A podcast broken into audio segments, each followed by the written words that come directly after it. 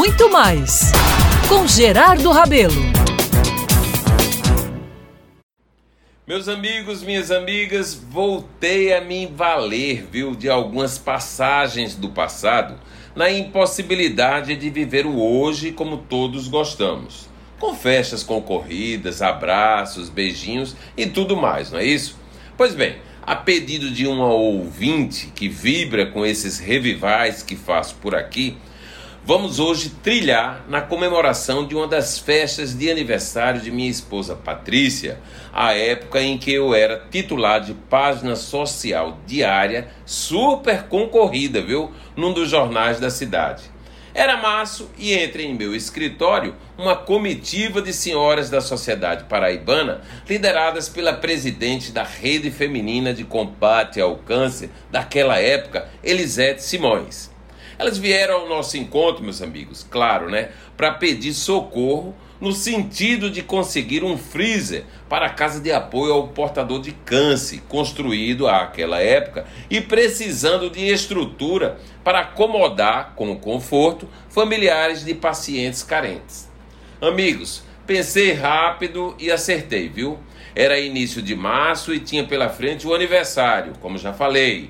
Precisava ser comemorado numa reunião only for women. Isso, só para mulheres e naqueles tempos só se falava nas reuniões é, sociais no Clube das Mulheres que aparecia como tema de uma das novelas globais.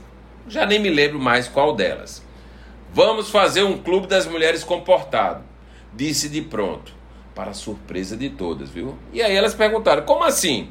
Faremos um final de tarde numa boate, eu me lembro bem, o Café 33 ali no início de Manaíra, e a grande atração será um show com rapazes tirando a roupa. É claro que sem ficar exatamente como veio ao mundo. Pois bem, amigos, a ideia ganhou força, viu? As mulheres da cidade enlouqueceram, é isso mesmo. E o resultado foi um Café 33 lotado, como nunca tinha ficado com público quase histérico e assanhado. Era diversão, não é isso? Uma loucura realmente, que teve resultado no mesmo dia, quando, em meio aos gritos e à alegria de todas, anunciei que o freezer estava comprado. Mostrei a nota fiscal e já entregue em seu destino.